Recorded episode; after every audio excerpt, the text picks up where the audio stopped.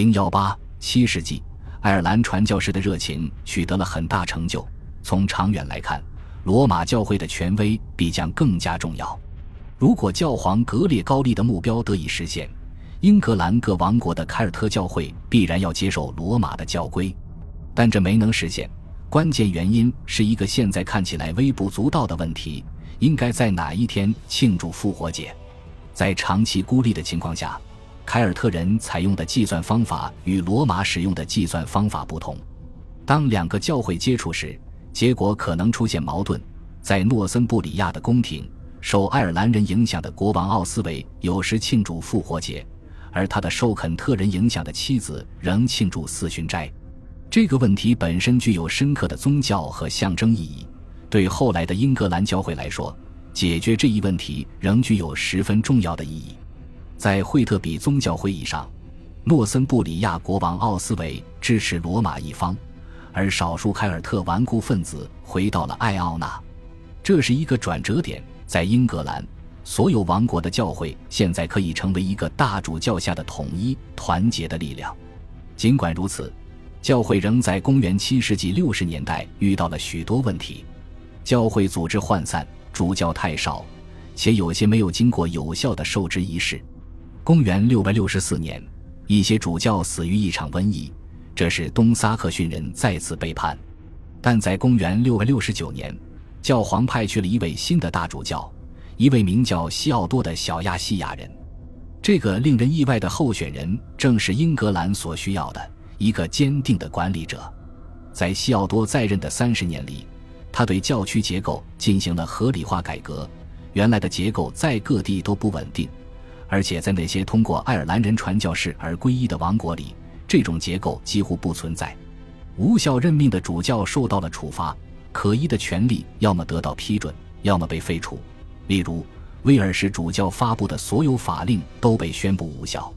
公元六百七十二年，在赫特福德举行的宗教会议确立了教会管理的第一套基本教规，大多数教士都大方地接受了西奥多的裁决，但不可一世的威尔弗里德 （Wilfred）。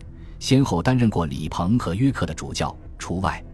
威尔弗里德坚定地维护正统教义，他曾在惠特比会议上支持罗马派有关庆祝复活节的规定，但对于他在诺森布里亚教会的权力受到威胁这一点，他非常愤恨。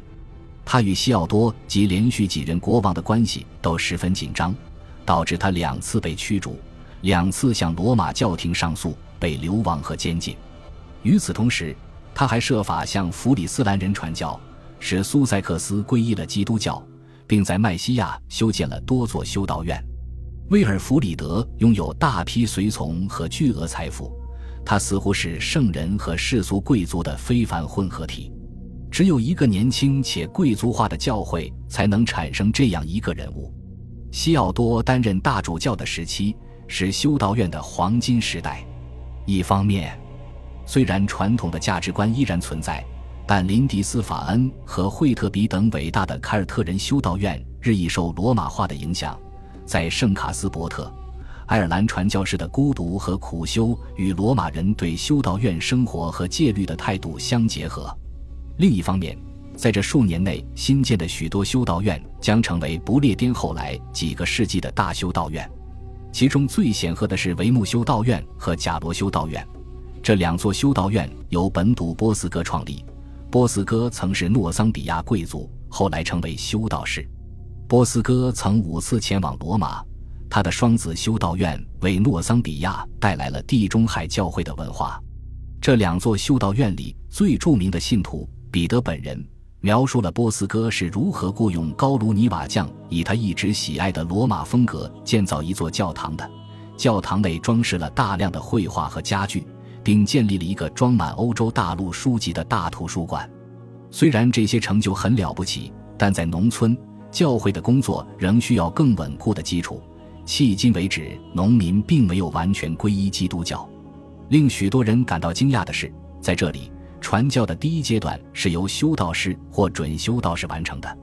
事后看来，传教工作和教士关怀似乎是神父的活动，而非僧侣。但是在公元七世纪和公元八世纪，即使在凯尔特教会之外，这一界限也没有很明确。英语单词 minster 被用来指代从真正的本笃会修道院到小型、松散的神父社区等机构。各个修道院的教规差别很大，标准也是如此。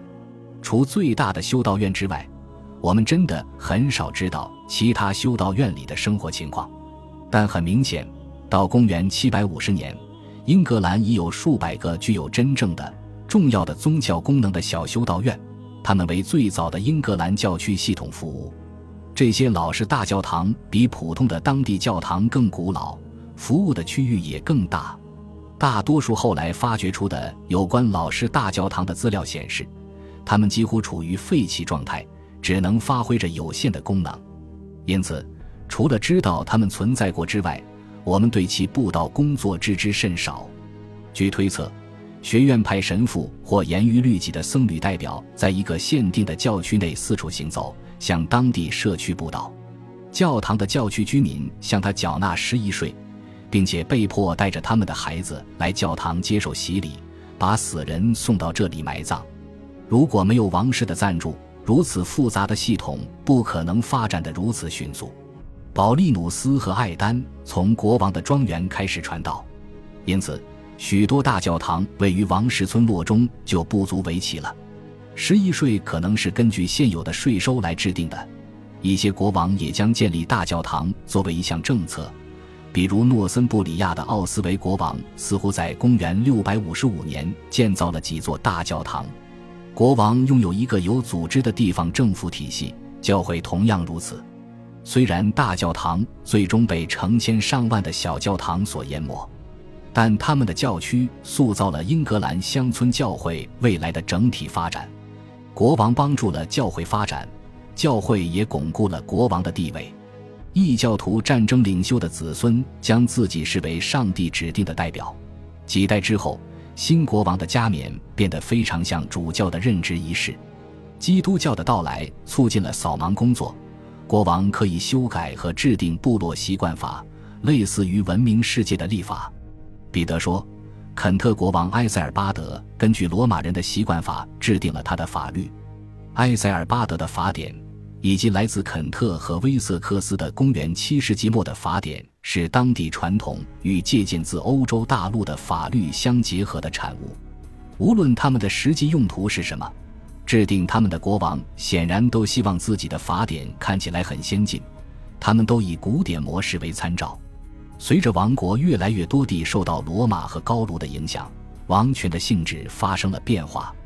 对统治者来说，越来越重要的职责是维护正义和管理王国的内部事务，而不仅仅是为了赢得战争。公元七世纪的法典罗列了长长的罚款和惩罚项目，体现了异常强大的王室权威。通过了解英格兰最早的教堂，我们可以看到英格兰早期城镇的风貌。公元六世纪的统治者可能将管理中心设在罗马统治下的城镇和堡垒，自然。到了公元七世纪和八世纪，统治者也喜欢在这些地方建造主教座堂和大教堂。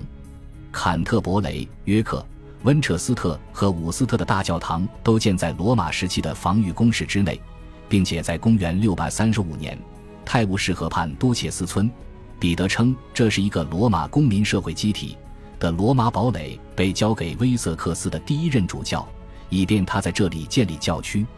王室宫殿和教堂建在荒凉的废墟上，而没有建在他们所处的城镇。尽管如此，这个时代最有组织的社区肯定是主教座堂和大教堂。所有工匠、商人、仆人和乞丐都被吸引到这些地方。城市生活重新焕发生机的早期迹象与主要的教堂有关。无论是在罗马城镇，还是没有前史可查的英格兰的其他地点，这并非偶然。从时间上看，盎格鲁撒克逊人迁移到坎特伯雷的最早时间，比奥古斯丁大教堂的建设时间稍晚一些。在北安普敦，最近的考古发掘表明，该镇的核心是一个公元八世纪的大教堂和宫殿，以及与之相关的建筑群。正如我们所期望的那样，彼得的术语而班南洛卡在公元九世纪后期的翻译不是城镇，而是有大教堂的地方。许多英格兰城镇开始时都是大教堂，定居点围绕大教堂而建。恭喜你又听完三集，欢迎点赞留言，关注主播主页有更多精彩内容。